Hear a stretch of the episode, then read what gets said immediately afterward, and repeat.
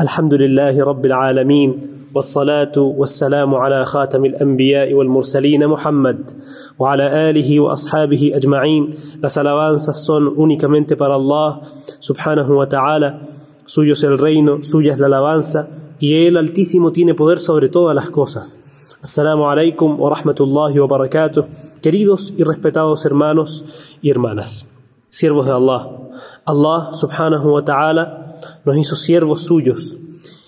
Y entre los regalos que nos dio, entre las cosas sobre las que fundó el Islam, este camino que es la sumisión frente a Allah subhanahu wa ta'ala, como el mensajero de Allah sallallahu alayhi wa sallam nos informó, que el Islam fue construido sobre cinco pilares. El Islam se funda sobre cinco bases, cinco pilares. Dar el testimonio de que no hay Dios excepto Allah subhanahu wa ta'ala y de que Muhammad es su siervo y mensajero. Establecer el salah, la oración, dar el zakah, sobre el cual hablaremos inshallah, si es que Allah lo permite, a finales del mes de Ramadán. Ayunar el mes de Ramadán, que es sobre lo que hablaremos ahora inshallah. Y el quinto, peregrinar hacia la casa sagrada, hacia el Kaaba en Mecca, al menos una vez en la vida para quien puede hacerlo. Respetados hermanos y hermanas, el estar a las puertas de este mes esperando su llegada, en sí esto es una ne'ama, una gran bendición de Allah subhanahu wa ta'ala.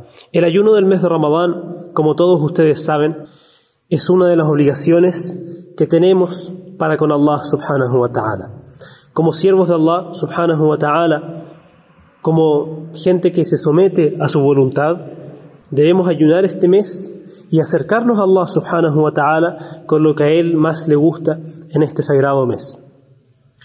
Allah subhanahu wa ta'ala habló acerca de Ramadán en su sagrado libro. Dijo altísimo en Surat al-Baqarah, oh creyentes, ha sido prescrito sobre ustedes el ayuno, al igual que fue prescrito a quienes los precedieron, para que así alcancen la piedad. Dijo Allah subhanahu wa ta'ala, en el mes de Ramadán fue revelado el Corán como guía para la humanidad y evidencia de la guía y el criterio, que en presencia la llegada del mes deberá ayunar, pero quien esté enfermo o de viaje deberá reponer posteriormente en otros días. Completen el mes, alaben y agradezcan a Allah subhanahu wa ta'ala por haberlos guiado, quizás así sean de los agradecidos. Queridos y respetados hermanos y hermanas, todos sabemos que en el calendario que Allah subhanahu wa ta'ala le enseñó a su mensajero Muhammad, la paz sea con él, y sobre el cual se basaron todos los todos los mensajeros de Allah anteriormente, el mes se rige por, la, por el ciclo lunar. Partamos por esto. El mes de Ramadán es un mes en el calendario lunar. Como lo conocemos hoy día, es el noveno mes del calendario. Es un mes que según el avistamiento de la luna puede durar entre 29 o 30 días, siempre dependiendo de las fases de la luna. Allah subhanahu wa ta'ala en este versículo que acabamos de escuchar nos ordenó ayunar todos estos días.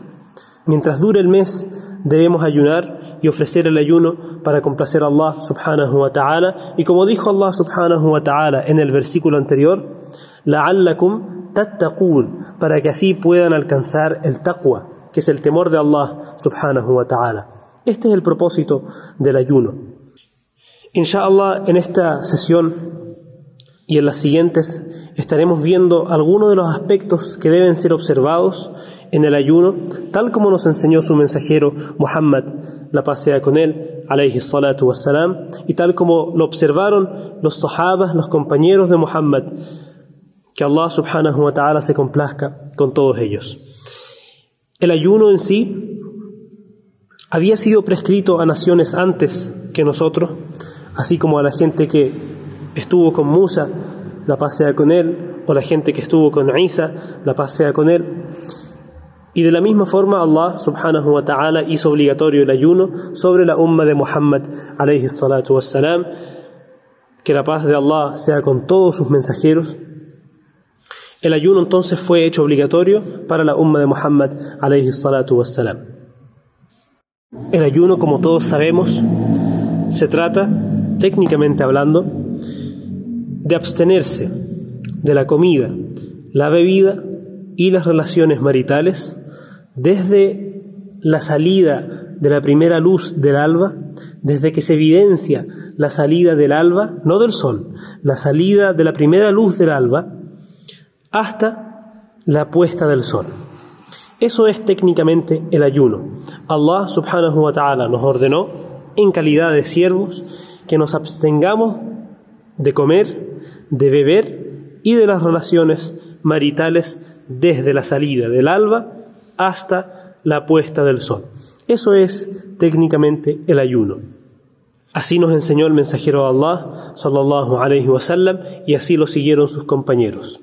Obviamente, y meditando en lo que dijo Allah subhanahu wa ta'ala en el primer versículo que escuchamos, la'allakum tattaqun, para que así alcancen el taqwa, la piedad, obviamente el ayunante debe abstenerse también, no solamente de comer, de beber y de tener relaciones, que son las cosas que invalidan el ayuno en caso de ser cometidas, sino que con mayor razón el creyente debe abstenerse de lo que es ilícito para él. Si podemos abstenernos de lo que Allah hizo lícito para nosotros, que es la comida, la bebida, nuestras parejas lícitas, nuestros esposos, nuestras esposas, ¿Verdad? Si podemos abstenernos de lo que Allah subhanahu wa ta'ala ha hecho totalmente lícito para nosotros, con mayor razón debemos abstenernos de lo que Allah subhanahu wa ta'ala hizo ilícito para nosotros.